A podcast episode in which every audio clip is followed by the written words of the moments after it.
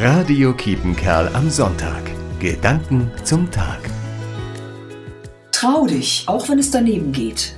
Trau dich, es ist nie zu spät. Das stammt aus einer Kindersendung in den 70er Jahren. Ich mochte die Sendung nicht, die war so aufdringlich pädagogisch. Aber der Satz ist hängen geblieben, als Herausforderung. Mach das ruhig. Mal etwas Neues ausprobieren, andere überraschen, auch wenn es nicht gleich zu 100% überzeugt.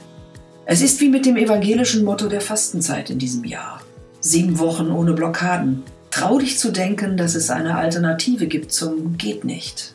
Es geht mehr, als ich denke. Immer. Auch in blockierenden Corona-Zeiten. Und das ist ein guter Gedanke. Es ist nie zu spät, innere Blockaden zumindest zu überdenken und das eine oder andere dann zu verändern. Das wär's doch. Jesus hat genau das gemacht und vorgemacht. Haben Sie eine gute Zeit. Pfarrerin Birgit Henke Ostermann, Coesfeld. Radio Kiepenkerl am Sonntag. Gedanken zum Tag.